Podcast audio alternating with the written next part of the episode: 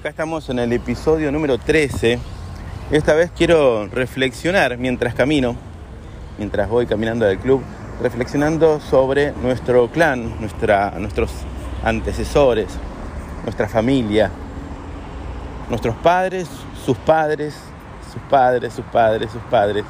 Bueno, venimos de muchas generaciones y cada una con sus tesoros y también con sus conflictos, con sus deudas.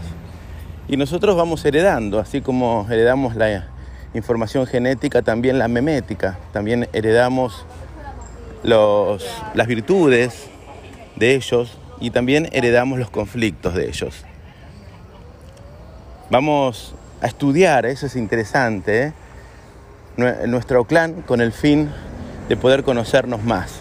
Si uno quiere conocerse mejor, es excelente la idea de poder estudiar a nuestros ancestros, poder eh, escribirlos, hacer un, mapa, escribir el nombre, las fechas de nacimiento de nuestros padres, de nuestros abuelos, bisabuelos, tatarabuelos, y empezar a averiguar cuáles fueron sus vidas, sus historias, sus trabajos, sus conflictos, todo lo que podamos, a fin de poder descubrir todos esos tesoros que nos regalaron. Hay que interpretar sus vidas desde, desde sus zapatos, desde su tiempo, su historia, desde el lugar geográfico, desde donde vivieron, cómo vivieron su educación, para poder comprender sus virtudes, sus grandezas y saber que eso está ahí a disposición nuestra para, para ser beneficiosos también de esa herencia, ¿no? Pero también, y a lo que me quiero enfocar un poquito, es a las crisis de ellos, a, eso, a esas cosas que no resolvieron, porque todo aquello que no resolvieron, alguien del clan las termina heredando para que las resuelva.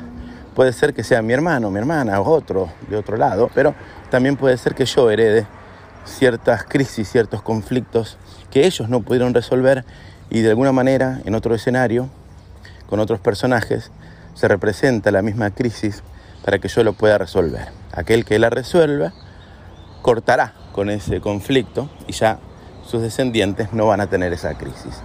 Entonces para mí me resultaba muy interesante poder cortar con todos esos conflictos yo, a fin de que no los hereden mis hijos y los hijos de mis hijos. Bueno, sé que es un tema mucho más que interesante. Nosotros en la escuela Enfield lo tenemos como neurogenealogía, es parte del estudio de neurodescodificación.